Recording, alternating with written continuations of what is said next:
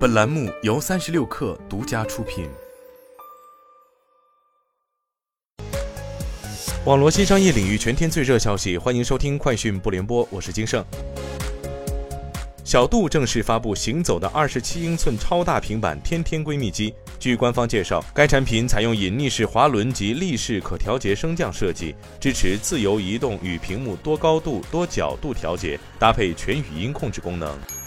京东零售 CEO 辛立军在京东零售表彰大会上提出了京东零售2023的四大必赢之战：下沉市场、供应链中台建设、开放生态建设以及同城业务。刘强东此前在内部也强调过，惊喜业务的撤退不代表京东放弃下沉市场。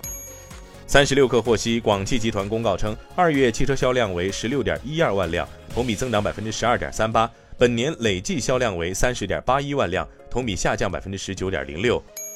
马蜂窝宣布上线二零二三全球赏花地图攻略，将范围扩大至全球，按照地区和花卉品种分类呈现。马蜂窝大数据显示，近一周站内赏花热度上涨百分之一百三十三，临近樱花季的日本近一周热度环比上涨超百分之两百。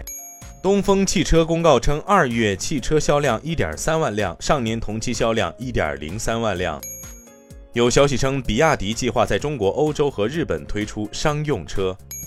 苹果公司昨天晚间宣布推出全新黄色配色 iPhone 十四与 iPhone 十四 Plus，其中新款黄色 iPhone 十四与 iPhone 十四 Plus 将于三月十号接受预定，起售价分别为五千九百九十九元和六千九百九十九元。此外，苹果还为其 iPhone 十四系列推出了四款新硅胶保护壳，包括淡黄色、橄榄色、晴空蓝色和鸢尾花色。